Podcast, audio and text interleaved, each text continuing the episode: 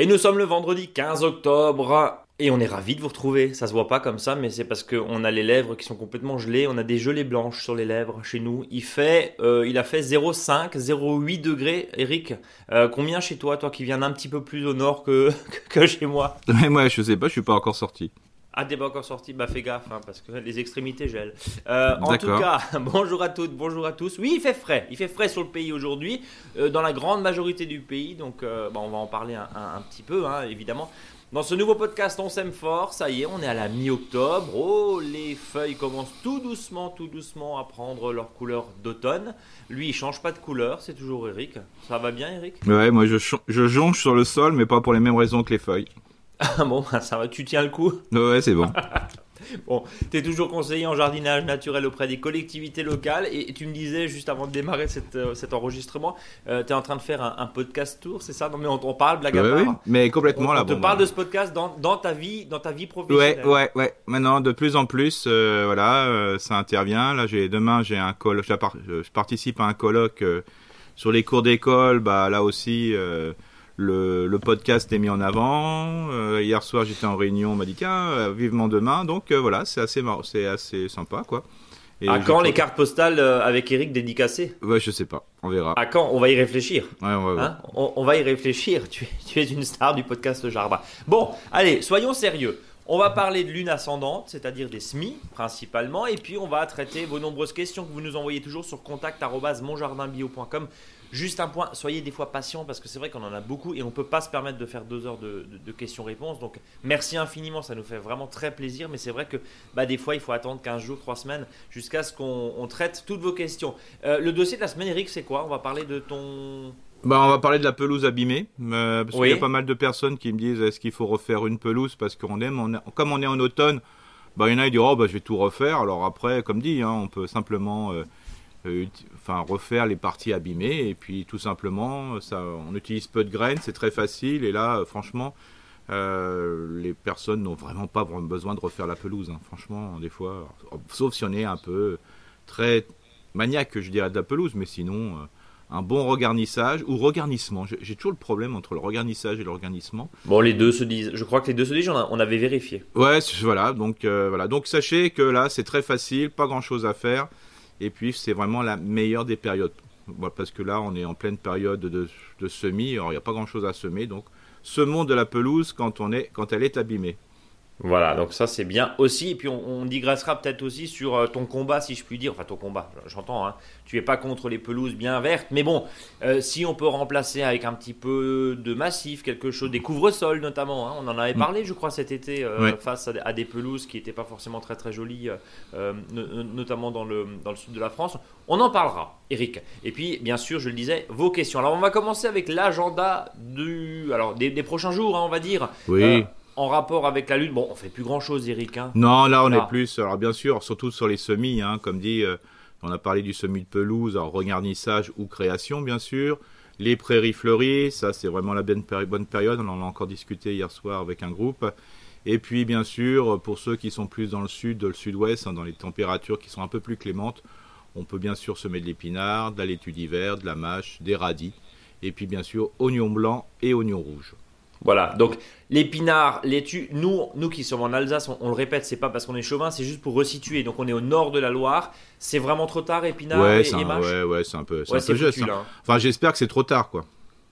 Oui, ça veut Parce dire que, que- l'hiver va vraiment arriver. Voilà, c'est ça. Enfin, ça là, quand même, on, on déguste pas mal, entre guillemets, c'est-à-dire qu'on a quand même une saison, une arrière-saison. On n'a pas eu, on n'a pas eu d'automne indien, enfin d'été indien. Non, non, non, mais complètement. Euh, Non, mais là, on est dans une euh, normalité. Hein, euh, On est dans une normalité, mais qui ouais. ressemble pas aux 5-10 dernières années, on va dire. Ouais, c'est ça. Donc complètement. on était quand même habitué à avoir un mois de septembre assez chaud, Mhm. euh, assez sec. Bah là finalement on n'a pas eu trop d'eau nous en ce qui nous concerne ici dans, dans- dans l'est de la France, mais c'est vrai que dites-nous hein, vous euh, effectivement et comment vous voyez tout ça au, au- au jardin. Mais c'est vrai que on se rend compte que ouais, les températures ça pique un peu. hein. Ce matin c'était euh, comme dit entre 0 et, et 3 degrés à peu près. Visiblement sur d'autres contrées euh, on n'est pas beaucoup mieux en termes de en on n'est pas mieux loti si je puis dire en termes de température. Et ça a du bon aussi parce que ça endort tout doucement la nature, Eric. On est d'accord? oui, complètement. Là, on est vrai. Mais je trouve que le, le- le tempo là au jardin réel est vraiment bien, hein, parce que C'est ce qu'on connaissait il y a 15 ans, c'est ça. Et complètement. En gros. Euh, moi, je trouve ça bien. Enfin, voilà. Donc t'es content. Oui, je suis content.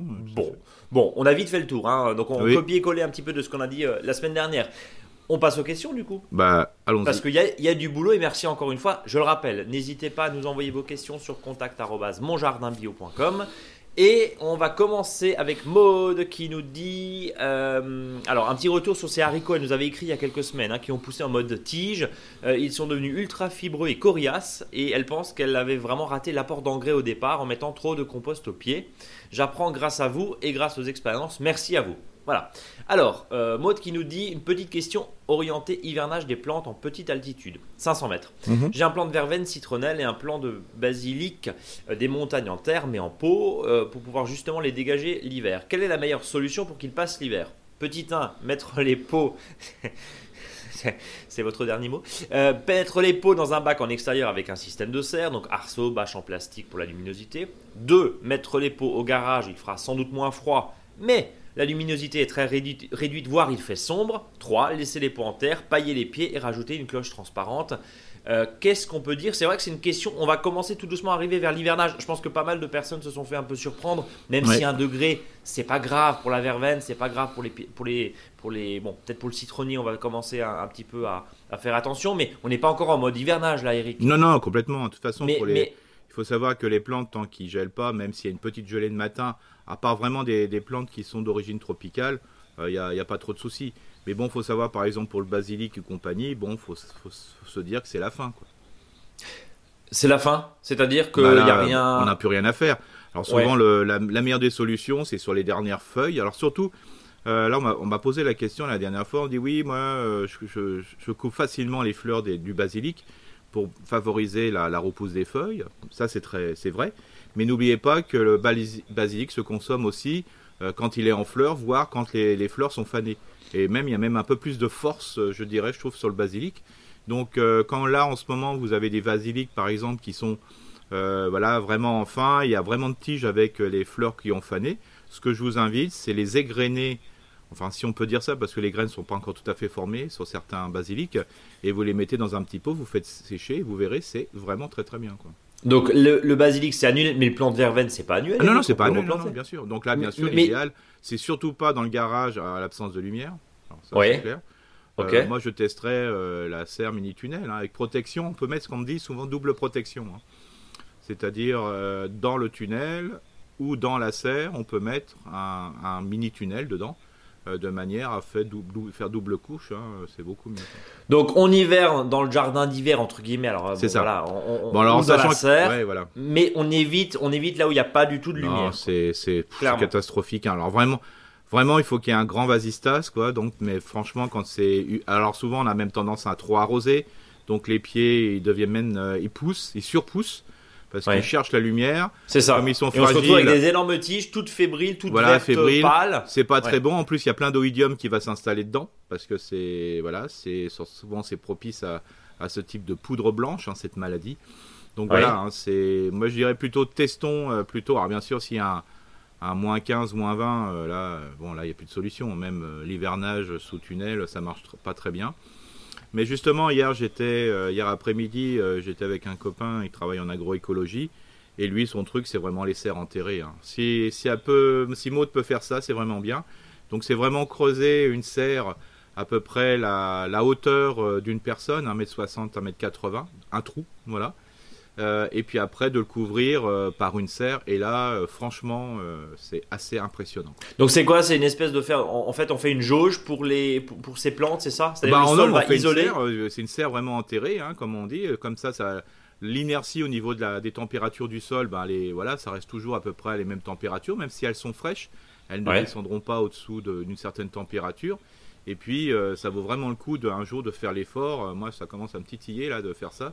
Parce que franchement, quand j'ai vu les résultats d'hier, et la personne m'a dit, bah, j'en refais une deuxième dans mon jardin. Bon, c'est un professionnel, hein, de l'animation en agroécologie, agroforesterie. Mais euh, franchement, il y a des super bons résultats. Et dès qu'il y a le moindre petit soleil euh, sur la vitre qui est au niveau du, du sol, bah, ça réchauffe vraiment l'intérieur. Alors donc ça, c'est vraiment très très bien. Bon, et Euh, on ce va. que attendre- je oui. proposerais, c'est euh, je vais mettre une photo. je, je vais, je vais essayer de sortir, tester, regarder une photo que là j'ai pris hier pour voir si elle est bien, et on le mettra sur le blog. Sur le blog, allez, parfait. Euh, Maude euh, nous dit encore une question, hein, si- si- s'il y a du temps. Oui, vous inquiétez pas, Maude. Euh, J'ai encore des haricots sur pied que je, laisse, que je souhaite laisser sécher pour récolter les graines. Cependant, les températures baissent et je crains que le froid et le gel n'arrivent avant qu'ils aient le temps de sécher. Si je les ramasse et je fais sécher les gousses à l'intérieur, est-ce que les graines sont viables, Eric? Non, c'est-à-dire qu'il faut vraiment que la, la graine soit bien, euh, faut que la gousse soit bien sèche, qu'elle commence à se tortiller pour pouvoir bien les ramasser, quoi. Ah, donc ça veut dire qu'elle n'est pas exploitable. On, on peut pas arracher et laisser sécher au garage, par exemple. Non, mais par contre, il peut y avoir une deuxième utilisation, c'est-à-dire que celles qui sont pas tout à fait sèches, on, on les fait sécher au garage pour Ouais. une consommation en frais. Enfin, en graines. D'accord. En graines, oui. Voilà. En gros, en faillot, quoi. C'est ça ça, exactement. Ouais. Bon, Voilà. Alors même si des fois il peut y avoir un petit doute sur des graines qui sont pas tout à fait, euh, ça se sent que ça n'a pas été jusqu'au bout, c'est vraiment bien vert. L'idéal c'est, je les, j'enlève les graines, je les mets dans un petit sac, congé, sac à congélo, je le mets au congélo et après quand je l'utilise, euh, voilà, c'est vraiment facile. Mais Euh, plutôt en consommation plutôt que Voilà. en il reproduction. faut quoi. que les graines se tortillent pour qu'elles soient vraiment viables. hein. Un peu comme euh, toi. Ouais, c'est ça, voilà. Non, mais c'est vrai, quand on voit la gousse qui se tortille, c'est qu'elle est prête à sortir la graine, quoi. Donc ça veut dire que c'est prêt, quoi.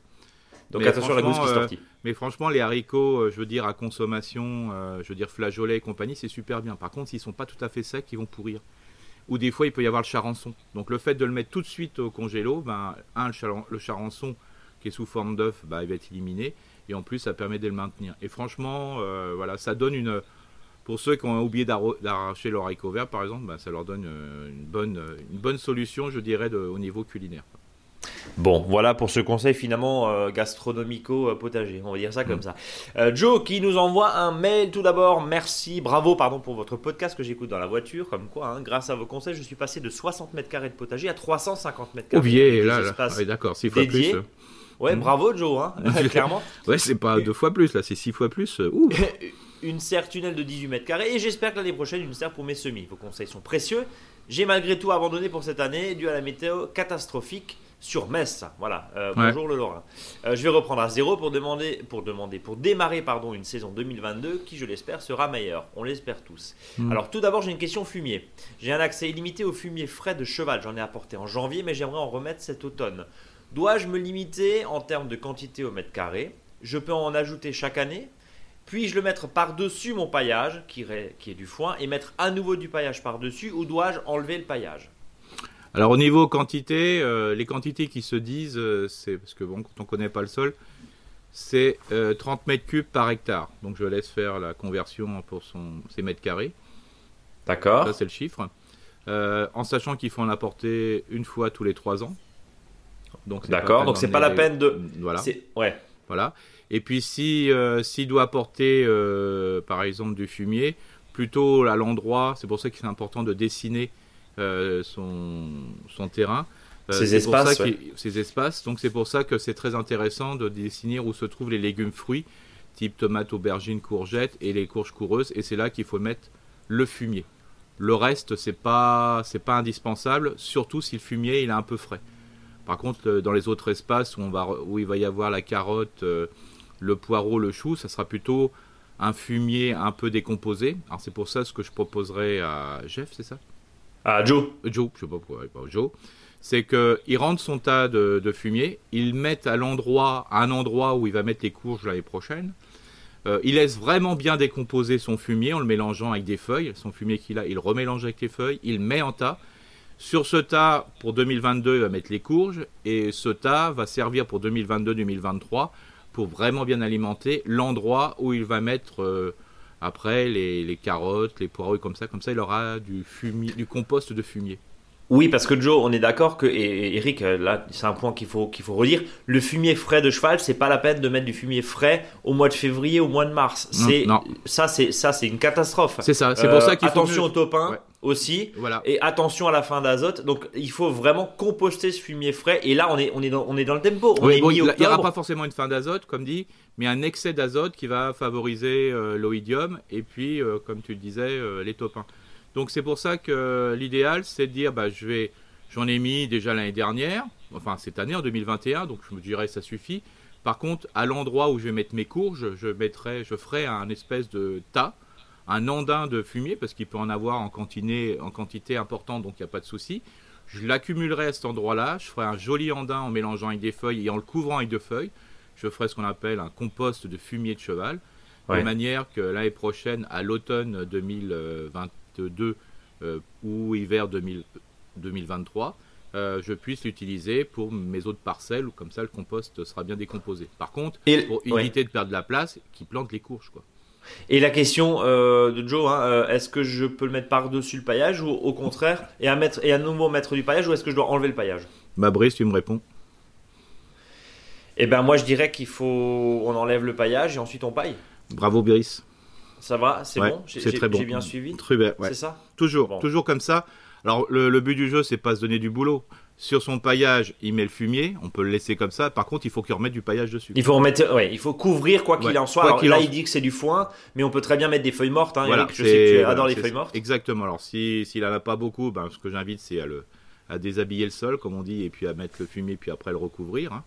Euh, mais sinon, bah, il met dessus, puis après, euh, voilà, comme c'est un déchet, le paillage dessus, et un déchet, à mon avis, qui est déjà euh, bien sec et compagnie, il met dessus, puis après, il remet les feuilles. Bon, voilà. Alors, euh, je ne vais planter que en mars. Bah voilà, pardon, j'avais pas, euh, j'avais pas suivi. Je ne vais planter que en mars, avril, donc soit presque 6 mois de délai. Donc je pense qu'il n'y a pas de souci en termes sanitaires. Eric, tu nous le... à partir du moment où ça commence à composter, il n'y a, pas de souci évidemment. Quoi. surtout une fois que c'est voilà. Alors si on met en plus le fumier maintenant, il n'y a pas de souci. Et si on le fait composter pendant un an, il n'y a vraiment pas de souci. Encore moins. Ouais. Euh, J'ai un point, Joe, que, que, vous soulevez avec avec intérêt effectivement en termes sanitaires, c'est-à-dire qu'on met pas du fumier frais à côté de salade qu'on va manger dans trois semaines, on est d'accord. Et ça, c'est valable. du fumier de cheval. Et ça, c'est valable pour tous les déchets organiques en décomposition. On est d'accord, voilà, parce qu'on entend souvent aussi, attention, ça peut contaminer. Oui, bien sûr, surtout, si on a une santé fragile. Je parle même pas de la fiente de poule qui aussi. Hein, voilà, on, fait d'abord composter et après on, s'en sert. Euh, deuxième question de Joe. Euh, j'ai une question vigne. Je souhaite déplacer trois pieds de vigne. Ils ont pris beaucoup de mildiou, hein, des branches étaient très mm. noires. Bon, cette année c'est un peu pareil, on voit ici mm. dans le vignoble. Euh, je vais les couper, mais vont-elles survivre ces vignes Et à la taille et au déplacement? Qu'est-ce que. Qu'est-ce bah, moi, je dirais qu'une. Bah, on peut transplanter, mais au-delà de 3 ans, c'est pas possible pour moi. Ouais, d'accord. Donc, attention à l'âge. L'idéal, c'est peut-être de récupérer. Euh, alors, soit de ne pas transplanter cette année, d'espérer que l'année prochaine, il n'y a pas trop de mildiou, et de faire du de bouturer justement euh, cette, euh, cette vigne pour pouvoir avoir une vigne après correcte. Hein. parce que là, bah, ça peut marcher, mais le principe, c'est qu'au début, la vigne va s'enfoncer très fortement dans le sol. Alors s'il y a plein de milieux, peut-être aussi, parce que peut-être le milieu est humide, donc là si le milieu est vraiment très humide dans son jardin, pourquoi pas? Mais à bout de trois ans, on déplace plus rien. Quoi. Bon, donc, donc attention. Et, euh, et, du coup, tu disais peut-être quoi? Bouturer, c'est ça? Bouturer, oui, c'est-à-dire prendre un rameau et de le mettre dans le sol. Hein. Euh, on, en a parlé la semaine dernière. Oui, voilà, tout simplement. Bien sûr, on va dire oui, bon, en principe, il faut le, bout, il faut le greffer sur un porte-greffe, nanani, nanana. Mais plein de particuliers le font. Et puis peut-être s'il y a du milieu, moi ce que j'invite euh, euh, Joe, c'est de, de, de, le mettre par exemple euh, un bouturage de sa vigne ou une vigne proche d'un arbre de manière à ne plus tailler la vigne. quoi. C'est-à-dire simplement s'il y a vraiment des, sarments qui sont un peu foufous, de les rabattre, de, de, diminuer leur longueur, mais de laisser la vigne divaguer dans l'arbre. Moi, cette année, j'ai vu des trucs assez exceptionnels, hein, euh, des vignes où il y avait zéro mildiou sur les feuilles. Bon, sur les fruits, c'était un petit peu compliqué, parce que là, le fruit est quand même plus fragile. Par contre, les sarments, les feuilles, zéro mildiou, tout simplement parce qu'on avait laissé divaguer euh, euh, le, pied de vigne dans. La, la vigne était beaucoup plus sauvage, c'est ah, ça Complètement. Et, ouais. Et, non pas contrainte par une taille, euh, une taille d'été. Contrainte, ça, favorise les champignons. Oui, et puis accessoirement, si on coupe, on fait une plaie, donc forcément c'est une porte d'entrée aussi. Hein. Exactement. On va, on va évidemment rappeler ça. En tout cas, merci pour vos conseils, continuez comme ça. PS, je trouve mieux je trouve ça mieux des podcasts qui durent une heure. Bon, bah, ok. On note. Euh, merci, Joe. On passe à Clémence qui est à Noisy-le-Grand. Alors, j'ai cru comprendre que vous souhaitiez des questions. Alors, voici la mienne. Je voudrais créer une réserve d'eau dans mon bac potager en bois. Mhm. J'aimerais mettre, donc j'imagine quand c'est une sorte de mare, hein, euh, Mhm. logiquement. Euh, donc j'aimerais mettre une bâche au fond sur quelques centimètres, des graviers, un feutre de protection pour ne pas noyer les Mhm. racines. Au niveau de la bâche imperméable, j'hésite entre une bâche type liner pour les bassins ou alors une bâche pour serre car plus souple et imputrescible. Je me demandais quelle bâche acheter pour avoir à la fois quelque chose de durable dans le temps mais qui ne relargue rien de nocif pour mes cultures potagères. Je vous remercie pour votre réponse. Encore bravo pour votre podcast et merci pour la réponse de la dernière fois. Ah bah Clémence, voilà. deux, deux questions dans le même mois. N'hésitez pas Clémence. Euh, qu'est- Qu'est-ce qu'on peut dire? Tiens, la, la création, on va en parler là parce que Ouais. on arrive tout doucement en période un petit peu plus calme, donc on va, on Ouais. va reprendre un peu le rythme des aménagements Mm. de jardin. Et puis tiens, petite info, euh, on, on reparlera aussi de cette fameuse Coupe de France du potager deuxième édition dans les prochaines semaines. On, on aura l'occasion de revenir là-dessus, mais, mais aussi la question de la création de la, bar- de la mare. Pardon. Là, c'est un petit peu différent puisque c'est un bac potager en bois la, la base, euh, donc c'est un petit peu plus petit. Mais, mais qu'est-ce que tu conseillerais à, à Clémence, Eric? Bah, le principe déjà, toujours mettre du feutre, hein, donc c'est-à-dire quand on a fait le trou, euh, pour déjà, quel que soit le type de bâche qu'on va mettre par la suite, euh, il, faut, il a intérêt de mettre du feutre. Alors le feutre, hein, euh, ça peut être des vieilles serpillières et compagnie. Alors attention, hein, si c'est Des vieilles ser- serpillères des serpillières dedans, quoi, sur le sol. Mais bien sûr, plus on va se faire du coton, en deux mois et demi, il n'y a plus de serpillière, quoi. hein. Ouais. Là hier, j'ai Ah, fait ah, un, Oui, ok. L'idée, c'est juste de protéger la bâche. C'est ça, voilà. C'est mais de faire ça, c'est vraiment le top. hein. Euh, parce que des fois, ce qui peut arriver, c'est que quand on fait le trou, euh, tout dépend. euh, Ouais, il y a un petit caillou, une écharde, Et là, d'un seul coup, on peut tomber Bien sur sûr. de la brique, alors qu'elle est terrible, hein, la brique. Alors ça, pour euh, voilà, pour la, la bâche, pour quand euh, il suffit de mettre un peu de poids dessus, ça perce. hein. Alors bien sûr, si on met euh, du feutre au-dessous, alors souvent on me dit la question, on dit oui, mais le le feutre qu'on achète, c'est une vraiment, c'est du pétrole. Bah oui, c'est, on peut pas faire autrement. Parce que sinon, bah, ce- cette, cette feutrine, elle se disparaît, disparaît très rapidement. Pour la petite info, euh, j'ai fait un test du slip euh, au mois d'août. hein. Alors qu'est-ce que c'est que Eric, c'est Eric, pardon, il faut que tu expliques ce que c'est le test du slip parce Alors que, le test du slip, c'est de mettre- un pour voir si l'activité du sol, euh, de votre sol est important. euh, Qu'est-ce que vous faites? Bah, Vous mettez un slip 100% coton Oui. dans le sol et, et deux mois après, deux mois et demi après, vous le sortez pour voir l'activité de votre sol. Alors si le deux solutions, si votre slip euh, et ça a été le cas là une fois parce que pour ça j'en parle. euh, si votre slip n'est pas du tout décomposé, c'est parce que quand c'est marqué un peu élastane, en réalité il y a peu de coton, il y a beaucoup d'élastane. hein. ouais, donc C'est- c'était un, un c'est synthétique, donc c'est normal. mensongère. Donc ça, je l'ai vu. hein, on a été mort de rire parce qu'on a testé des slips euh, en les mettant dans le sol. Et sinon, si c'est un vrai slip en coton, bah là, par exemple, je l'ai fait ça chez une personne pour voir l'activité de son sol. Bah, il restait vraiment plus que. Et, j'en- et je le mettrai aussi, tiens, sur le blog. J'ai photographié le slip. c'est pas le mien. Euh, vous verrez, euh, un slip tout neuf, euh, voilà, tout en coton. Il restait plus que la- l'élastique, quoi. Donc pour Ouais. montrer que l'activité est forte. Et ça, c'est, en deux, à deux mois et demi. hein. Donc pour vous dire que si vous mettez des choses qui sont, voilà, des matières qui sont facilement décomposables et si vous avez un jardin de qualité, ça va très très très vite. Donc c'est pour ça que souvent le feutre, ben, ça sent le pétrole. Il faut que ça soit quelque chose qui résiste. hein.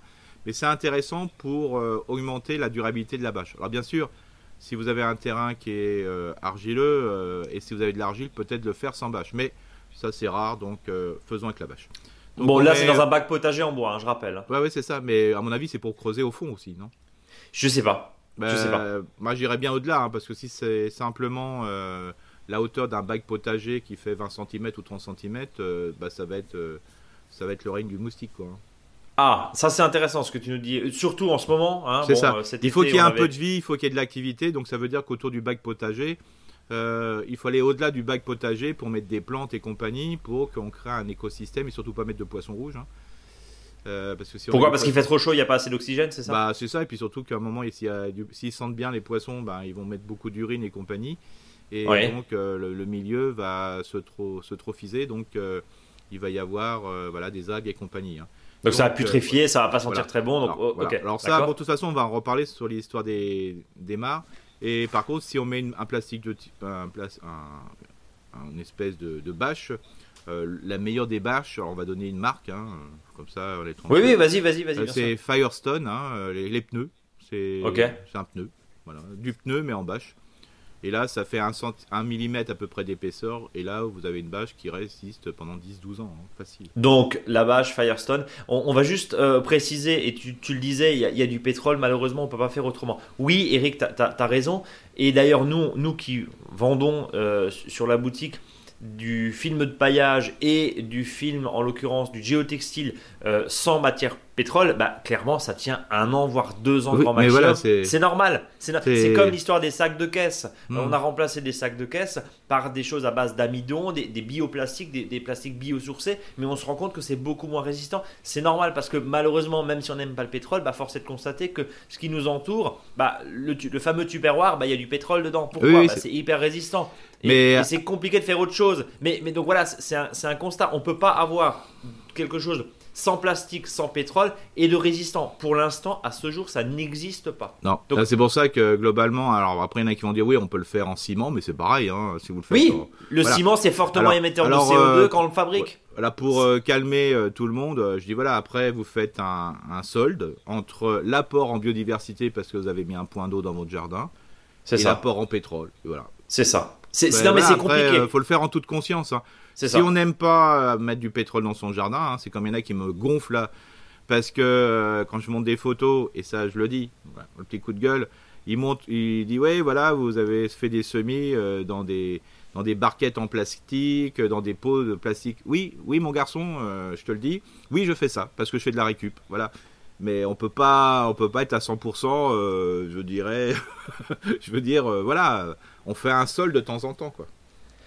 Oui, et puis il y a un, un intérêt. L'idée, c'est pas de créer le déchet. C'est pour ça que nous, on vend pas de, de, de pots en plastique. C'est pas de créer le déchet. Par contre, si vous avez des pots, ou même vous allez sur le bon coin, il y en a qui vous donnent, euh, qui vous payent même pour récupérer des pots en plastique. Prenez ça. N'achetez pas de pots en plastique dans une jardinerie. Ça n'a aucun intérêt. Il y en a suffisamment sur le marché. Vous allez dans n'importe quel cimetière, il y en a euh, des centaines qui, qui Ouais. s'échouent euh, dans, dans, dans des bacs, Mm. dans des bacs à côté des cimetières. Allez vous servir là-bas. quoi. Enfin, Eric, on- voilà. Mais Oui. mais oui, le voilà, moi j'ai un, j'ai un- j'ai un lot de pots, j'ai un lot de, pots- de pots en plastique que j'ai récupéré en deuxième main chez un horticulteur, en horticulteur, pardon.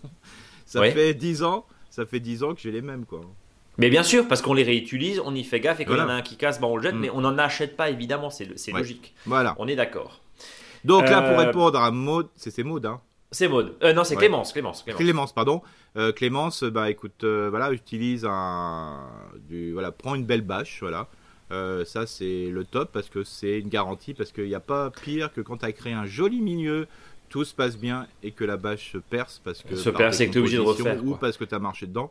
Donc euh, vas-y, va là-dessus, c'est quand même mieux. quoi. Tiens, je, Là, là, je- je clairement, euh, Clémence, on, on vous invite aussi à vous rapprocher euh, bah, Mm. des, des- des spécialistes, des professionnels, hein, euh, justement des, des gens qui font et des jardineries spécialisées bassins, que ce soit des sites internet ou que ce soit dans, dans une, dans une jardinerie. Voilà, nous on n'est pas du tout sur ce créneau-là, donc on va, on va pas vous conseiller. Enfin, tu, as- tu as conseillé une marque là, mais on va pas, on va pas vous vendre quelque chose. On, on, on sait pas faire. C'est pas du tout notre créneau. Donc allez chez un professionnel par rapport à ça. Et puis évidemment, la bâche, même si encore une fois elle a du pétrole, enfin tout ce que tu viens de dire, la bâche au, au bout d'un moment, Eric, elle est euh, résistante, elle est faite pour ça. Et l'idée c'est quand même que ça relargue le moins possible, Hmm. parce que bien sûr, quand dans une dans une bâche, pardon, dans un dans un bassin.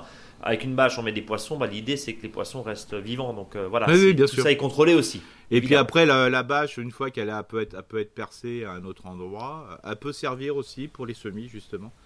Euh, Pour les couvrir. on peut, euh, ap- après, on peut garnir, je dirais, un, un carré potager avec cette bâche pour faire du semis. Euh, donc ça, voilà, il peut y avoir une deuxième vie. Quoi.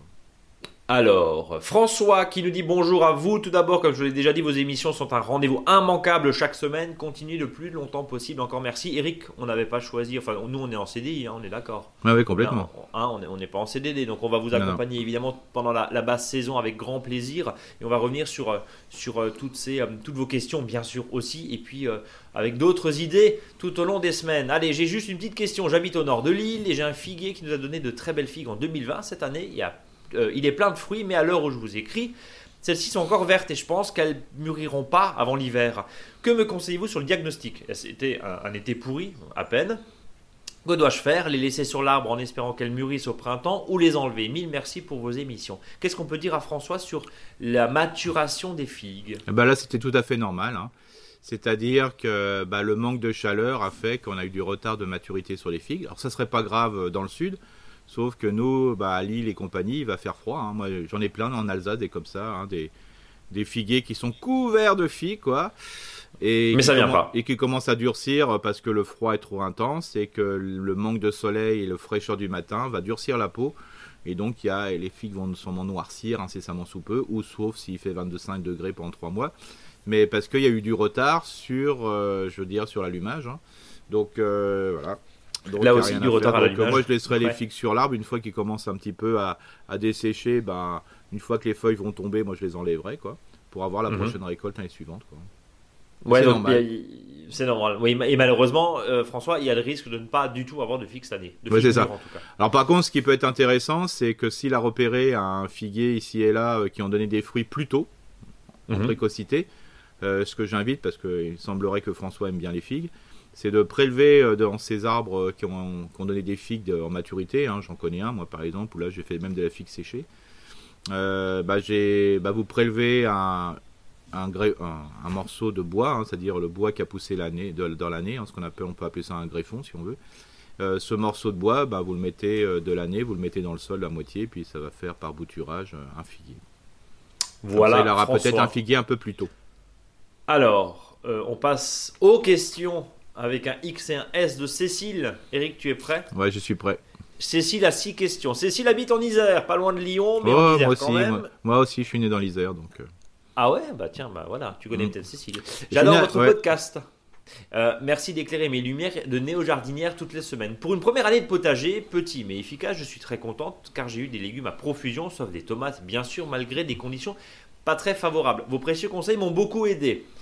Voici la longue liste de questions de Cécile qui va vous intéresser, vous qui nous, nous écoutez évidemment, parce que on y retrouve hein, euh, des, des- des problématiques et des symptômes qu'on a eu tout au long de cette année. Alors, question 1, fourmilière. Pour faire mon petit potager, j'ai fait plusieurs buts de culture, toutes recouvertes d'une épaisseur de mulch. Mhm. Euh, en repiquant certains légumes ou en ramassant les pommes de terre, je me suis rendu compte que mes buts étaient envahis de fourmilières. Sur 5 buts, j'en ai eu 3 d'envahis. Mes légumes ont quand même bien poussé. Et en même temps, ce n'est pas très agréable de mettre les mains là-dedans. Est-ce grave, docteur? Avez-vous des conseils pour s'en débarrasser naturellement? Euh, Il est bon de noter que j'ai aussi une fourmilière, fourmi plus grosse et rouge, dans mon composteur qui se trouve à environ 15 mètres du potager. Euh, C'est grave, docteur, les fourmis, Eric Alors pour répondre tout de suite, euh, non, non, pas du tout. hein. Le, le problème de la fourmi, moi je dirais, euh, qui est un acteur indispensable pour la, la biodiversité. Répète-le ça. Répète-le. Indispensable, indispensable, indispensable. euh, parce qu'il est capable de broyer, de malaxer. C'est un, un- la fourmi est l'actrice, je dirais, de la dissémination des graines. Ça fait partie aussi. Vois là, par exemple, euh, il y, a- une fourmi, c'est très intéressant parce que je suis tombé là-dessus euh, récemment et j'ai montré aux gens. Euh, Il y a la sanguisorgue, hein, la petite pimpronelle. Elle a un papillon qu'on appelle l'azuré de la pimpronelle ou l'azuré de la sanguisorgue. Euh, bah, ce cycle n'est valable que s'il y a une fourmilière à côté parce que le, papillon va pondre dans la fourmilière à proximité. La fourmi va protéger les larves du, du papillon, les œufs et les larves, et puis après, ben, euh, je veux dire, ça va faire un, un cycle. Donc euh, voilà, c'est très très important. Euh, les fourmis, dans plein de domaines.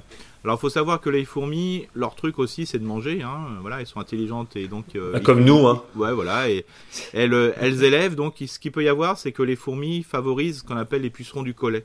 C'est-à-dire, par exemple, sur les fraisiers, il y a des fois, on peut observer euh, des espèces de, de galeries, euh, voilà, de monticules de terre autour des fr- Mhm. pieds de fraisiers, tout simplement, parce que là, vous avez des pucerons, souvent jaunes, tout petits, euh, qui sont à la proximité, et donc les fourmis font des gangs autour de, de terre pour les protéger, et comme ça, ils les ils élèvent, je dirais. bah, dans, ha- habité quoi. hein. C'est vraiment comme si on pouvait faire de l'élevage intensif. hein. Ils font de l'élevage intensif les fourmis. Mais s'il n'y a pas pro- ce problème-là, si vous dites que vous avez des légumes, c'est génial. hein. Alors il faut savoir que s'il y a fourmis, ça veut dire que ça manque un peu d'humidité. Alors, Cette année, c'est un peu surprenant. Mais si par exemple vous avez un compostier fermé et vous avez des fourmis, c'est que le compostier n'est pas assez humide.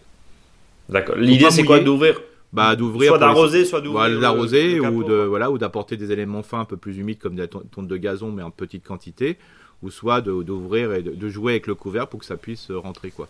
Et puis bien sûr de le triturer une fois par semaine en surface et là comme ça vous n'avez pas de fourmis dans le compostier. Mais globalement si ça vous dérange pas, bah il faut faut que faut un peu être habitué à vivre avec cet acteur quoi. Euh, Eric, un, point justement sur les, sur les fourmis, et c'est très intéressant ce que tu dis, parce que, enfin, comme toujours évidemment, euh, mon, bon maître, mais, euh, mais, mon bon professeur, mais les fourmis, c'est une problématique qui revient souvent. Alors, évidemment, c'est pas forcément très agréable quand elles rentrent dans la cuisine et qu'elles s'attaquent à la corbeille de fruits, soit. Mais on a beaucoup de jardiniers qui nous disent vous n'avez pas un remède pour les fourmis. Bon, euh, moi j'essaye en général. Alors je, sais que la menthe ça a toujours fonctionné dans le jardin. Euh, des, des, brins de menthe disséminés euh, en général elles, partent elles partent ailleurs. Donc moi ça fonctionne bien. D'autres nous disent bah non ça marche pas chez eux. Hmm. C'est peut-être des fourmis. Les fourmis alsaciennes n'aiment peut-être pas la menthe. J'en sais rien. En tout cas quoi qu'il en soit ces, fourmis-là, quand on commence à semer par exemple des carottes, des radis, est-ce que c'est, ça craint pour les, pour les semences ou, vraiment, bon voilà, si on a 10-15% qui partent, c'est pas très grave Bah voilà, c'est ça, il faut, faut, toujours voir le juste milieu parce qu'il y a fourmis et fourmis, comme dit, il y en a qui élèvent plus facilement des pucerons. Si ça ne gêne pas plus que ça la production, bah gardez vos fourmis, hein. c'est un acteur indispensable et de toute façon, l'ennemi de la fourmi, c'est l'eau. Ouais. Euh, d'ailleurs, si vous vous baladez en forêt, vous verrez qu'il y a rarement euh, des fourmilières qui sont en situation humide. Hein. C'est souvent au-dessus des talus, vous voyez, euh, en plein soleil. Euh, euh, d'ailleurs, hein, si vous y a un qui, ceux, les, les, cons là qui, pardon, oh excusez-moi, qui donnent des coups de pied ou qui allument les fourmilières dans les dans les sapinières. Ah si si, c'est les mêmes qui jettent les papiers dehors et, et, puis les emballages de les emballages de fast-food sur les routes. Oui, on les connaît. Ceux-là, c'est les marrants, ceux-là. Euh, 300 balles. Hein. Voilà. Oui oui. Enfin, ouais, quand ils sont chopés, quoi. Quand ils sont chopés, parce que là, la fourmilière, elle est tellement, il y a tellement peu de miel là en ce moment ne, ne, foutez pas des coups de pied ou avec un bâton, euh, d'essayer de triturer la fourmilière. Laissez les fourmilières en forêt, là, les grands dômes fabuleux. Parce que c'est grâce à ça qu'il va y avoir du miel de sapin. Donc euh, laissez, et puis ça fait partie d'un écosystème, euh, je dirais, du sol. Laissez-les. c'est vraiment, voilà, si vous les observez, vous allez à côté, puis voilà, vous prenez une loupe, voilà, ou allez dans votre jardin. Je suis sûr que vous en trouverez aussi des fourmis. Mais l'ennemi de la fourmi, c'est la flotte. Donc si des fois vous vous avez un excès de fourmis à un endroit, bah, ce que j'invite, c'est de bassiner, hein, c'est-à-dire d'arroser euh, le soir, très tard, là, quand il parce que ça, c'est plutôt euh, l'été, où on voit beaucoup de fourmis, ou euh, très tôt le matin. plus il y aura de l'humidité, moins il y aura de fourmis. Et l'idée, c'est pas forcément de les noyer dans ce que tu dis, mais c'est surtout de, créer de l'humidité pour, pour qu'elles partent, quoi, en gros. C'est ça. C'est ça, exactement. Si elle vous dérange. Et je rebondis sur ce que tu disais. Nous, par exemple, sur la boutique, on, enfin, voilà, on, refuse par exemple de vendre des anti-fourmis, des fameuses boîtes à pas, les gels, etc. Parce qu'on considère que les fourmis, c'est pas très grave. Et tu viens d'en faire la, démonstration là en quelques minutes. Et, et je t'en remercie. Punaise de chou, Eric, t'as fini sur les fourmis? Ouais, ouais. Allez, punaise de chou. Punaise de chou. Mes pauvres choux, choux-fleurs et brocolis, leurs feuilles sont toutes trouvées, voire complètement mangées. Hier, je crois avoir vu le coupable. C'est quoi les problématiques? Alors bon, il n'y a, pas d'image. Hein, non, mais euh, bon là, y a, cette année, il y a deux grandes problématiques hein, sur le chou. Les alerodes, pas trop, parce qu'il y a mhm. tellement plus. Donc les petites bestioles blanches, euh, les limaces, euh, voilà, qui, qui mangent les, feuilles de chou, voilà, surtout les loches, hein, les très grandes limaces qui font 3, 4, 5, 10 cm de long là orangé, euh, voilà, orange foncé et compagnie. Euh, ça c'est une, et puis bon après il y a les insectes piqueurs, et puis quelques papillons, là j'ai vu quand même. Donc voilà. Alors après, c'est pâle comme les fourmis. Hein. C'est toujours une question de quantité. Hein. S'il y a un peu de trou dans les feuilles de chou, c'est pas grave. Hein. Euh, ça pose séquence. Par contre, voilà. bah là, quand je vois la photo que me montre Brice, bah, je veux dire, c'est pas très grave. Il n'y a pas de 50 000 feux. 5 000. C'est de la punaise de chou, elle nous dit, voilà, apparemment, ouais, c'est ça, hein. Bon, ouais. voilà. Euh, comme dit la punaise de chou, euh, cette période, c'est très compliqué de jouer là-dessus. De toute façon, le seul problème, ah ouais, quand même, il y a quand même des belles attaques. Euh, mais là, à mon avis, il n'y a pas que de la punaise de chou. Hein. Ça peut être quoi de, la, de la limace aussi? Ouais, ça peut être de la limace, et donc, ça, c'est important. Oui, et puis on salue la postière qui est venue frapper, frapper à ta porte. Mais c'est ça le direct, c'est le direct enregistré, hein, Eric. On est d'accord, on est en plein podcast. Bon. Ouais, non, mais parce que j'avais gagné au loto, là, les, les 220 millions, et puis il m'annonçait. Et on vient d'apporter le chèque. Ouais, on vient d'apporter le chèque. Avant, avant le tirage. Donc, euh, Avant le tirage. Et ça, c'est fort, justement. Mm. Alors, Eric, les punaises de chou, tu, me disais là pendant, euh, pendant la pause, si je puis dire, de la, factrice, tu me disais, bah oui, c'est bizarre, je, ne sais pas trop quoi faire avec ça, quoi. Non, parce que c'est en, quantité, euh, c'est rare qu'elles soient en quantité. Alors, c'est vrai que ils adorent piquer et puis manger un petit peu. Alors, bien sûr, euh, si vous allez voir un conseiller dans la jardinerie, il vous dira de mettre à base un insecticide à base de pyrétrine, hein, autorisé en agriculture biologique bien sûr. Mais bon, ça bouffe tellement, ça, bousille tellement aussi les autres insectes que c'est très compliqué. Alors moi, ce que faites un peu des, applications un peu traditionnelles à base de phytothérapie appliquées aux plantes. Hein. avec des macérations d'ail, des choses comme ça, mais il faut vraiment que ça soit en grosse quantité. Hein. Ouais. Bah, D'après, souvent, il faut, faut, faire attention parce que des fois, l'acteur, ça peut être la, euh, je dirais la, la, limace ou qui peut avoir euh, quand il y a eu le bourgeon euh, pour les, tout ce qui est chou paumé ou chou paumé pointu qui peut vraiment contrarier cette, cette plante. Alors une petite indication aussi si c'est très présent dans les jardins et ça peut arriver dans certains jardins et c'est compliqué de, de, pouvoir lutter tous les ans contre ça. Passer du chou, je dirais paumé, qui soit paumé rond ou paumé pointu, à des choux-feuilles. Alors c'est pas tout à fait la, même chose, je suis conscient, je suis d'accord avec vous, mais là vous n'avez aucun souci. Quoi. Bon, pour les problématiques justement de punaise, et ça, ça dépend encore une fois, c'est vraiment en fonction de là où vous vous trouvez, hein, Eric. Ouais, c'est ça, mais faites après des applications euh, live, marche très très bien aussi. Euh, en plus, c'est une action aussi fongicide. Euh, ça marche très bien quand il y a des petites invasions, ce qu'on appelle quand il y a une pression assez faible. Mais s'il il y a des grosses pressions de, de punaises qui peut arriver, voilà, c'est compliqué. Et c'est la même chose sur les tomates d'ailleurs. Hein, ah les fameuses tomates vertes, on, en a, on en a parlé. Il euh, y, a un point aussi, il y a le ramassage. Hein. Bon, voilà, ah on, prend un, on, prend un, gant, on les ramasse et puis basta. Quoi. Ouais, c'est ça, mais là, bon. mais bon, faut le faire. Mmh, faut le faire. Euh, punaise verte ponctuée, c'est d'abord, euh, c'est ce que nous dit euh, Cécile. Elle a visiblement trouvé ça sur un, sur un moteur de recherche. Alors les haricots ont beaucoup donné cet été, hmm. mais maintenant leurs feuilles sont toutes grignotées. J'ai trouvé un nid. elle permet, voilà, elle, nous dit un nid de punaises. Que hmm. faire de ces punaises? Alors je te remonte la photo. oui, oui, complètement. Ouais, ça, je les connais bien ces nids de punaises. C'est assez marrant d'ailleurs, c'est assez curieux. donc, bah, le principe, c'est que dès que vous voyez des nids de quelque chose, hein, j'ai vu aussi des euh, des nids hier de voilà de, de, larves, enfin ce qu'on appelle la chenille, hein, traditionnellement sur le chou. Bah, L'idéal, soit vous l'écrasez, mais il y en a qui n'aiment pas trop faire ça, c'est euh, le fameux seau avec de la flotte, hein, et puis vous les mettez dedans. Et vous les mettez dedans. En gros, bon voilà, de toute façon, qu'on fasse une décoction, qu'on mette un produit ou qu'on les écrase, la finalité c'est la même. Quoi. ouais, par contre, ce que vous pouvez faire, alors j'ai aucune, euh, je veux dire, recherche technique, tout ce que vous voulez. Euh, pas mal de gens me disent, ils font ça, c'est-à-dire que dès qu'ils ont une cause, par exemple euh, euh, des punaises, bah, ils les mettent dans de l'eau. D'autres, ça peut être aussi des différents types de ravageurs. Bah, ils les mettent dans de l'eau, ils font une espèce de macération purin de, voilà, de, de bestiole, là, pour faire simple. Et puis après, ça, ils le diluent à 10%, puis ils arrosent le jardin avec ça. Ils font un purin de bestiole. un purin de bestiole. C'est glauque, ouais. C'est Halloween. Alors il y a l'autre, le côté glauque euh, qu'on m'a expliqué et la personne était très très très très contente de ça. Euh, c'était de voilà de récupérer les bestioles là euh, et puis après de les brûler et avec cette cendre après de le mélanger dans, dans de l'eau et de d'arroser les, les plantes avec ça. Voilà. Je n'ai pas de tu n'as pas d'explication. D'explication. Euh, il y a des gens qui étaient très contents. J'avais l'impression que ça leur faisait plaisir aussi. Donc euh, peut-être c'est grâce à ça que euh, peut-être ils ont trouvé des solutions pour lutter contre tel ou tel prédateur. Quoi. Ouais, c'est un peu l'image, la, vengeance. par contre, si vous avez un chat qui vous embête dans le jardin, ne faites pas ça, quoi. Oui, oui. Enfin, en même temps, pourquoi Alors, voilà, ouvrons. Enfin, on, ouvre le débat 10 secondes, mais on va vous laisser là-dessus. Pourquoi on a moins de pitié contre un puceron des ou des punaises que et contre une souris ou un rat, par exemple, qu'un chat ou un chien? Bon, voilà, on peut, on peut, hein, on peut faire un peu de spécisme dans, dans, ce podcast aussi. Mais la question se pose. Hein, on a, bien sûr non mais euh, non mais il y a plein de personnes qui par exemple qui font beaucoup de ramassage. Oui. Euh, voilà, ils les mettent dans un pot et puis après ils les, les enlèvent euh, et puis ils les, ils les déposent ailleurs. Hein.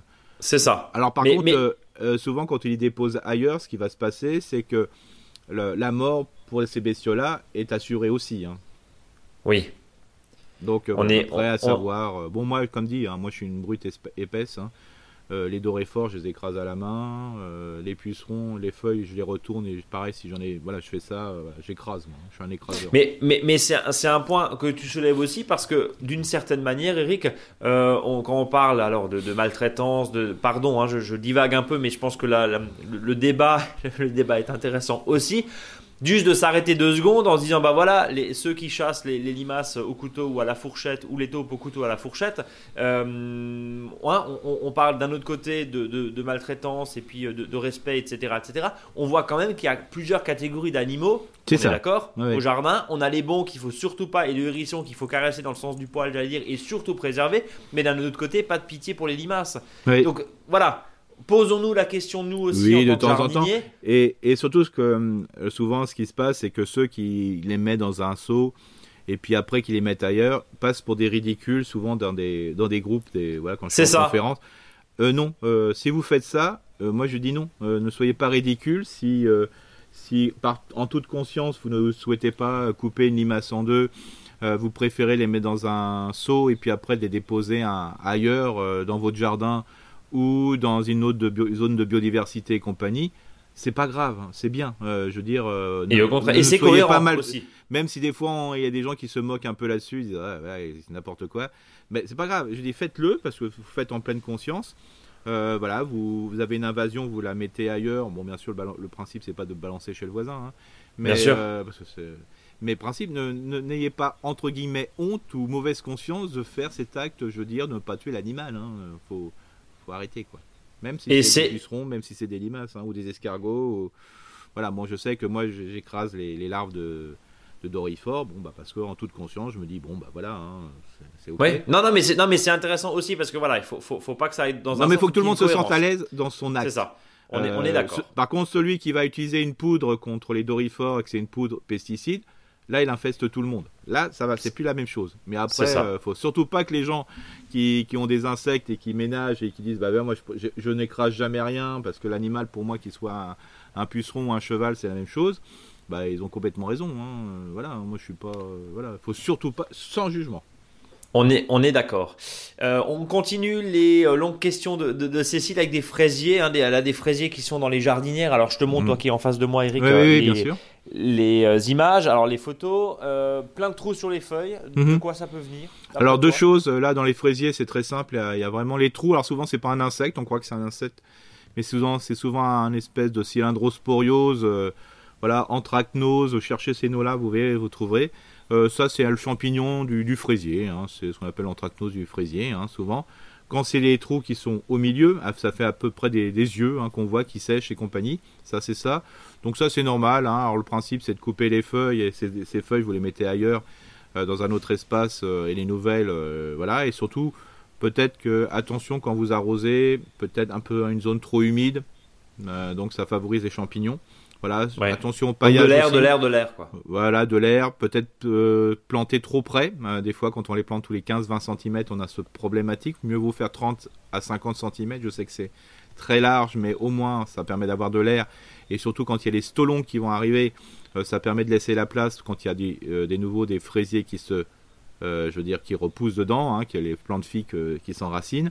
Donc là, pour sinon, euh, vous avez aussi euh, pas mal de scarabées euh, qui mangent et notamment euh, euh, un scarabée, euh, le cétoine doré par exemple, euh, qui mange aussi les, les coins des, des feuilles, mais c'est pas très grave, hein, franchement. Oui, oui, encore une fois, on revient à l'acceptation, c'est pas très grave. C'est comme si 10% de ces semences de radis partent chez les fourmis, c'est pas très grave. Il Voilà. faut relativiser un peu aussi. Tout à Eric. fait. Alors, Et surtout qu'il faut d'abord faut savoir aussi à quelle période de l'année euh, ça se produit. Oui. Donc, si ça, c'est des variétés remontantes, ça pose un peu de problème. Parce que les feuilles, ça permet de faire du fruit, hein, ça c'est clair. oui, enfin, en plein c'est hiver, là, on s'en fout. Voilà, quoi. si en En fin de saison, c'est pas très grave. hein. On est, on d'accord. L'essentiel, c'est que les jeunes pousses soient belles au printemps, Voilà. qui vont, elles, produire, euh, enfin, faire du fruit, comme tu dis, et permettre de donner du Oui. sucre dans les, dans les fraises. Et, et puis- Cinquième. Oui, pardon. Vas-y, non, vas-y, vas-y, Brice. Non, non, j'allais enchaîner sur la cinquième question de c'est Cécile, parti. Euh, qui nous dit j'ai une vigne très sauvage, hein, très envahissante, qui grimpe surtout. Elle nous envoie une photo et elle- Ouais. la vigne est effectivement dans un dans un arbre. Les Ah, raisins super. commencent à peine à mûrir. Ouais. Euh, quand puis-je la tailler? Alors bon, euh, les, les Alsaciens que nous sommes diront bah, une vigne ça se taille en hiver et ça se taille un petit peu Ouais. en, en été avec une, une taille en verre. Est-ce qu'elle peut étouffer les arbres sur lesquels elle grimpe? Bah, euh, Une vigne, euh, com- complète mon propos Eric, une vigne ça court, c'est envahissant. Donc euh, voilà, là, là aussi ça fait partie des vignes, des, des envahissants, on va dire des végétaux envahissants qu'on a su domestiquer. Mais si on laisse tranquillement la vigne, elle part à des mètres et des mètres. Ah ouais, complètement. hein, c'est euh, bah, hier justement, j'étais sur euh, pour donner un peu une image à Cécile. euh, on était avec un agroécologiste, euh, voilà, qui, un- voilà, quelqu'un de bon. hein. Euh, bah là, on parlait de la plantation de vignes et on va planter des vignes donc palissées. Donc j'ai dit bien palissées, hein, sans, Oui. sans arbres. Euh, on va les planter tous les 4 mètres, D'accord. Ouais. de manière à laisser euh, en 4 Vraiment de la mètres. place. euh, en, sachant que sur 4 fils, ça veut dire que cette vigne-là, bah, elle va partir à 4 mètres d'un côté et 4 mètres de l'autre. Donc on peut dire ça fait 8 mètres. Donc voilà, donc c'est un petit peu surnaturel quand on est en Alsace de faire ça. Euh, mais c'est simplement pour lutter contre l'oïdium, hein, tout le mildiou et autres plantes, euh, tout le problème, je dirais, de, des, situations qui peuvent revenir hein, quand il fait beaucoup d'humidité. On va faire un test là-dessus. Euh, alors pour bien sûr le raisin qui là il va il va avoir du mal à venir. Hein. Alors bien sûr si on est un peu plus dans le sud, le, raisin va mûrir quand même. Faut, ça peut aller très très vite. mais il faut simplement dire que bah, sur les chaque rameau qui ont poussé, bah, si déjà les rameaux font 4 mètres, c'est déjà beaucoup. Euh, donc ce que je, un petit conseil et qu'elle simplement que Cécile le teste, c'est qu'elle prend le rameau et elle le coupe à 4 mètres. Voilà, 4 mètres. Hein. Mm. Ça, laisse effectivement, bien sûr, de la, marge et, de la place. Euh, dernière question graines de haricots mange-tout à Ram Blowhild. Alors, j'ai laissé trop de haricots pour récupérer les semences. Je me retrouve donc avec des quantités astronomiques de gros haricots violets. Je vais récupérer les graines. Même question que tout à l'heure. Hein. Euh, tiens, mm-hmm. puis-je les manger? Eric, on a déjà répondu. Oui, bien sûr, bien sûr. Et, si oui, puis-je les faire sécher afin de, les conserver? Alors voilà, comme dit, pareil, hein, il faut que, faut que la gousse se tortille pour pouvoir récupérer les La gousse se tortille. Donc ça se tortille, donc on peut. Alors bien sûr, il y a des haricots à écosser et il y a des haricots à manger en entier. Hein. Donc les variétés qui sont, quand on met des haricots rames à écosser, sont bien meilleurs euh, à la cuisine que ceux qui, qui ne sont pas faits pour ça. Hein. Qui ne sont pas faits pour ça, oui, évidemment. en termes de... ouais, on, est d'accord. c'est clair, net et précis. Par contre, bien sûr, utiliser ça à fond. Pareil pour les petits pois, il y a plein de trucs comme ça. Et, bien sûr, il ne faut pas chercher à retrouver le frais dans un légume qui a séché, hein, même si on l'a. Mais je trouve que les haricots, bah, c'est vraiment très très bien. Et notamment, euh, si vous prenez le type de haricot euh, qui est un peu violet, moi c'est celui que je, préfère, hein, surtout. Hein. il fait des espèces de gousses énormes avec des gros haricots dedans.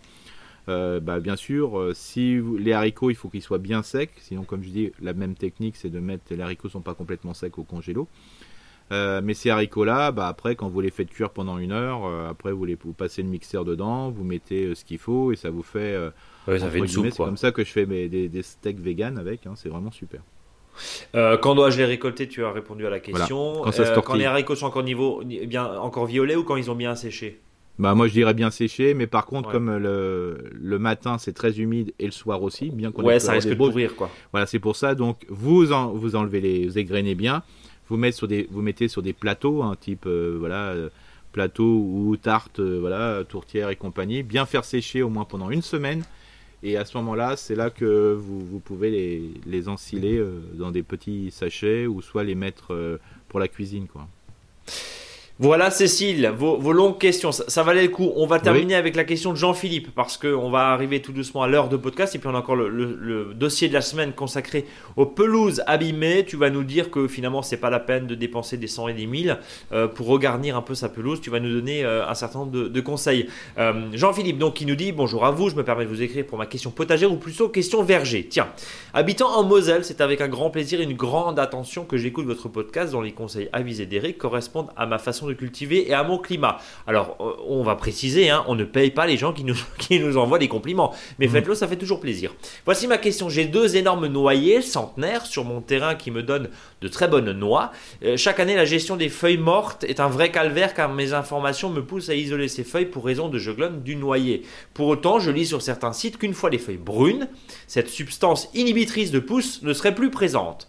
Jusqu'à présent, je les isolais en tas dans une zone reculée du jardin. Des plantes poussaient quand même au-dessus une fois les feuilles décomposées. Cette année, j'aimerais passer un coup de tondeuse et mettre le mix herbe-feuille directement au compost, puis laisser ce dernier mûrir pendant toute une année avec d'apport d'autres matériaux. C'est ce que tu dis souvent, Eric. Hein. Hmm. Habituellement, ma tonte de gazon va directement au potager en paillage. Ici, je pense qu'il faudrait éviter. Jean-Philippe nous demande que me conseillez-vous pour cette gestion des feuilles de noyer et cette gestion de la juglone Voilà, en vous remerciant très chaleureusement pour votre réponse. Qu'est-ce qu'on peut dire avec ces feuilles de noyer, Eric Alors, deux choses déjà, si euh, les feuilles tombent, ça veut dire qu'il y a un intérêt pour le sol. Donc, j'invite toujours, si ça ne gêne pas, de laisser les feuilles de noyer sous le noyer. Ça permet de reconstituer, euh, je dirais, les, les, les, zones de nourriture pour le noyer. Donc, ça, c'est une chose. Par contre, si on souhaite les enlever, euh, mélanger euh, avec des tontes de gazon, mélanger même, euh, même par exemple, vous avez rentré du bois, par exemple, il y a plein de balayures, de trucs, à vous mélanger ça avec. les déchets un petit peu grossés, et vous faites un ondin avec ça. Parce que comme le disait la personne, il faut le garder un certain temps pour que ça puisse se décomposer. C'est-à-dire une année pour l'autre année. Donc là, vous n'avez pas trop le choix. Euh, donc l'intérêt, c'est de jamais de perdre de la place, hein, c'est toujours d'optimiser son jardin. Donc je fais un joli andin avec euh, un, parce que s'il y a des centenaires, c'est qu'à mon avis, il a pas mal de feuilles. Et il y a de donc, la feuille, euh, Donc il, monte jusqu'à 50 cm de haut, facile, hein, sur à peu près 70 de large, voilà. On fait un joli andin mélangé avec tous les déchets, même les plus grossiers, les plus moches. Voilà, ce qu'on n'aimerait pas aller au potager parce que peut-être qu'on préfère mettre quelque chose un peu plus fin. Et puis bien sûr, le 15 mai jusqu'au 1er juin, on plante les, les, courges dedans, comme ça on gagne du temps. Donc dans ton compost de noyer, de feuilles de noyer, ouais, ouais. On peut mettre de la courge. Ouais, bien sûr. Et il n'y a aucun, y a aucun problème non, parce que, parce, bah non, parce qu'on va le faire à partir de, du mai et juin et ça sera déjà ça sera bien Ouais, et là on est mi-octobre, donc en fait c'est super quoi. On a, on a six mois quoi. bah voilà, donc là, tout ce qui est, juglone, juglone, juglose, enfin tous les noms qu'on peut donner sur toutes les substances du noyer qui s'appelle juglance, hein, notamment, c'est pour ça qu'on appelle euh, euh, euh, cette substance comme ça. bah, si vous les mettez en tas, il n'y a plus de souci après, quoi. Hein. D'accord. Donc une façon euh, intéressante, même si, alors bon, tout le monde n'aime pas forcément laisser les feuilles par terre. Si on a un beau gazon, on peut comprendre que ça gêne. Mais si on, si on a une prairie, c'est pas très grave de laisser des feuilles par bah terre. Non, parce on n'est pas un mauvais jardinier. Non, parce que le, le noyer, il n'est pas débile. Il va quand même, euh, il se dit tiens, je vais laisser mes feuilles tomber pour me faire du bien un mois. C'est un bon résumé. Donc euh, voilà, Jean-Philippe. Sinon, faites un andin et je vous dis, mettez les trucs les plus grossiers comme ça, comme ça va durer au moins 12 mois ce tas. Euh, bah, comme ça, vous aurez quand même une belle décomposition. Quoi. Bon, bah voilà, en tout cas, on a, euh, on, a, on a ce qu'il faut. Euh, par rapport à ça, merci en tout cas. Je vous rappelle, n'hésitez pas à nous envoyer vos questions. On prend, on prend du temps là, on a un petit peu plus de temps effectivement pour, pour répondre à vos questions. Comprenez que voilà, des fois on est obligé de faire des choix parce qu'on on ne peut pas faire des, podcasts à rallonge. Contact monjardinbio.com. N'hésitez pas. Et puis vous retrouvez bien sûr hein, les précieux conseils d'Eric sur notre blog, le blog de monjardinbio.com. Voilà, on passe au dossier de la semaine. Eric, tu voulais nous parler de la pelouse abîmée et, et du regarnissage ou de regarnissement. Hein. On a bien utilisé les, deux mots. Euh, dis-nous tout, Eric. Bah, c'est très simple. Hein. Souvent, ce qui se passe, c'est qu'on peut avoir, euh, selon les zones, parce que on a fait des travaux, parce que on passe souvent à cet endroit-là, ou pour des raisons X ou Y. Euh, bah, des fois, dans votre gazon, bah, vous avez des, des, zones qui sont vraiment à regarder, qui sont vraiment abîmées. Voilà, parce qu'on a peut-être passé, voilà, avec le, je veux dire, avec un véhicule. il y a plein de raisons. Euh, et des fois aussi la raison c'est parce qu'on tombe trop ras. Hein. Donc euh, quand il fait un coup de sec, alors cette année en 2021 pas trop, mais il faut, faut le, des fois le prévoir parce qu'on a tondu un peu trop sec, donc euh, le gazon se tient moins bien et donc il souffre plus et donc il disparaît rapidement. Donc si on a des plaques un peu dégarnies comme ça, le but c'est pas forcément de tout refaire le gazon. C'est pas la peine de bêcher, alors c'est ça qui est vraiment pratique, hein. sauf vraiment si on a un sol complètement compacté parce qu'on est passé avec un véhicule. Donc l'idéal c'est de gratouiller avec la griffe, hein, tout simplement déjà pour enlever euh, bah, les plantes indésirables qui se sont mis dedans, hein, notamment les plantes à col, hein, c'est-à-dire ceux qui n'ont pas de tige, euh, type pissenlit et compagnie. Euh, une fois que vous avez gratouillé le sol, bah, mais vraiment bien gratouillé avec la, fourche, avec la, griffe à 3 ou 4 dents, vous faites, vous tapotez légèrement avec cette, cette griffe et puis après vous, vous pour enlever les cailloux, ainsi de suite, casser un petit peu les mottes. Et puis après, vous semez euh, de la graine de gazon. Alors l'idéal, ça serait de, retrouver la même, euh, les mêmes graines que vous avez utilisées euh, pour votre gazon, mais ça, ça me semble compliqué. donc l'idéal, bah, vous, vous, prenez, voilà, il y a même des, des fois des, ça s'appelle gazon de regarnissage. Hein. Après, ça va de toute façon, les plantes vont, ça va s'uniformifier à un moment. Mhm. Donc il n'y a pas de souci. Donc là, vous mettez euh, à peu près 40, 40 grammes par mètre carré. Alors des fois, quand vous avez un quart de mètre carré, alors vous voyez, ça fait 10 grammes de graines. Hein. C'est pas, c'est pas beaucoup, mais, mais n'ayez pas peur, ça suffit. Le principal, c'est bien de les répartir. Euh, après, bah, vous passez un coup de, de, râteau à feuilles pour un peu enfouir les, les, graines, parce que j'aime bien le râteau à feuilles. Moi, je trouve que on permet de travailler délicat, surtout quand. Ouais, c'est ce que tu disais il y a quelques semaines. Ouais, on parlait de, de l'installation de pelouse. Surtout quand on a un bourrin comme moi, euh, des fois, avec le râteau à feuilles, c'est beaucoup mieux. Euh, ensuite, bah, vous passez le rouleau si vraiment vous avez vraiment euh, plein de zones à, à, regarnir ou simplement vous passez avec le dessus du, râteau plat, hein, ça suffit bien. Vous arrosez un petit peu et c'est fini. Voilà, c'est pas très compliqué.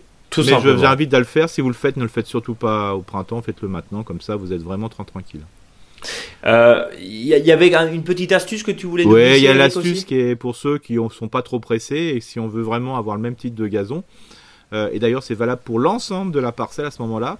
Euh, c'est-à-dire de un moment peut-être de laisser fleurir votre gazon. Euh, tout simplement, les graminées, euh, c'est aussi une plante, donc ça fleurit, donc ça émet des graines.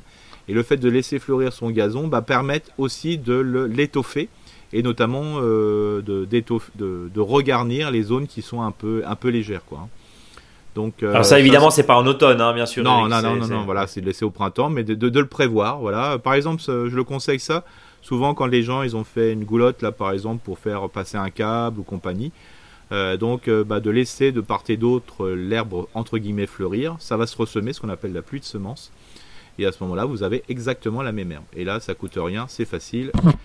Et je le conseille aussi pour les gens qui trouvent que leur gazon n'est pas très épais, ou après avoir passé par exemple euh, du temps à quatre pattes pour enlever les plantes qu'ils n'aiment pas, les plantes à col que je disais tout à l'heure, pissenlit, plantain et compagnie. Ce que j'invite souvent, ben, comme il y a un peu de trous, Bon, c'est sûr que le gazon va taler, hein, c'est-à-dire qu'il va prendre la place, mais si vous laissez fleurir votre gazon, bah, vous aurez encore plus de gazon un peu partout, donc c'est une solution. Bon, voilà. en pour les gens qui aiment bien les gazons picobello, on est d'accord. Ouais, évidemment. Euh, mais c'est une façon aussi de renaturaliser, on va dire, le gazon, qui, on va le rappeler, une monoculture, et donc par définition, c'est compliqué. Hein, il y a la fameuse acceptation.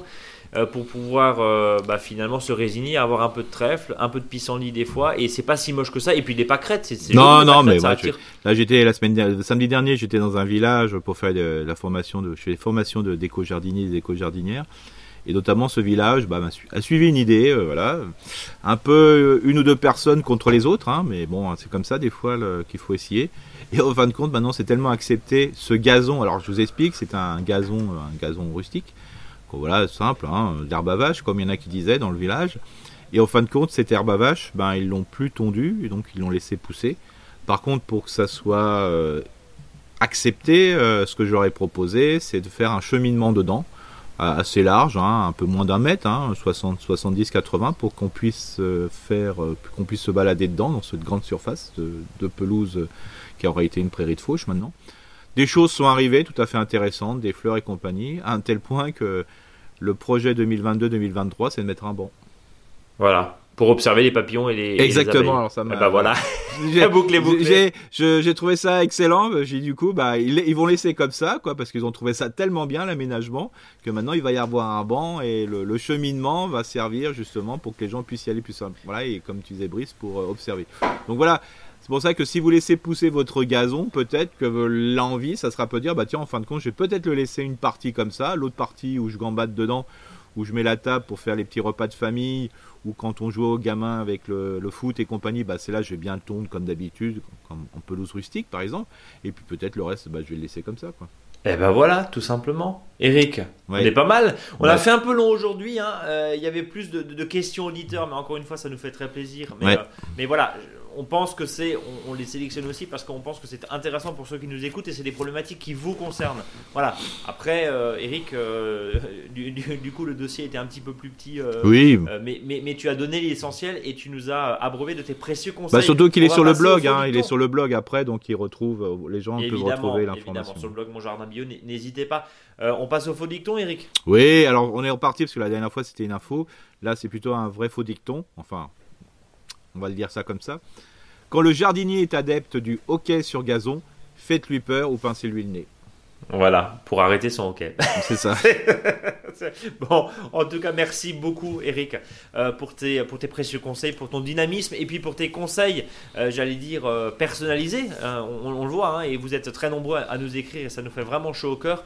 Un message, vous aimez ce podcast ou vous l'aimez pas, mais si vous l'aimez pas, vous ne nous écoutez pas. Mais si vous aimez ce podcast, partagez ce podcast à vos amis et mettez des étoiles sur les applications, voilà, sur Apple Podcast, sur Deezer, notez, hein, mettez un pouce, etc., etc. C'est vraiment important pour nous. Et puis ce qui est important pour nous aussi, c'est de vous retrouver la semaine prochaine, Eric. Ah oui, en forme. Hein. Alors bien sûr, hein, comme dit, euh, maintenant on va, on va peut-être parler de, voilà, comme la, créer une mare, euh, voilà, ça sera peut-être des points plus aménagement parce que on a un peu moins de boulot à faire, quoi. Bien sûr. mais ça, mais que les gens continuent de nous poser des questions, voire sur les aménagements, hein, ça peut être intéressant. Et puis on parlera aussi euh, tout doucement du verger parce que hein, les, les, tailles, etc. Ah oui. Le choix du matériel, le choix de l'outil. On va, on va revenir. Alors bon, c'est comme on dit euh, en langage un peu journalistique, c'est les bons vieux marronniers. Mais, mais euh, finalement, ceux qui nous rejoignent chaque année sont contents de réécouter les conseils. Et puis bah, les conseils au bout d'un moment qui sont répétés, c'est des fois, c'est des fois bien. Et avec aussi une adaptation avec la saison, avec ce qui s'est passé. Parce que concrètement, une année très humide, est-ce qu'il y a des conséquences sur le verger? On va y venir. Ah, là, je fais- on, on- on va en parler. Ouais, bien sûr, entre saison très sèche et saison très humide, comment tailler? Euh, On a vu que, bah, évidemment, dans le verger, des, des- des pommiers, des poiriers qui étaient très très touffus, bah, forcément développement de maladie parce que c'est très humide. Pour comment on va faire pour justement préparer la saison 2022 et éviter tout ça, on va en parler dans les prochaines semaines. Et puis, bien sûr, vos questions et puis euh, vos, vos réactions, vos commentaires. N'hésitez pas. Eric, à la semaine prochaine. À la semaine prochaine Salut à tous.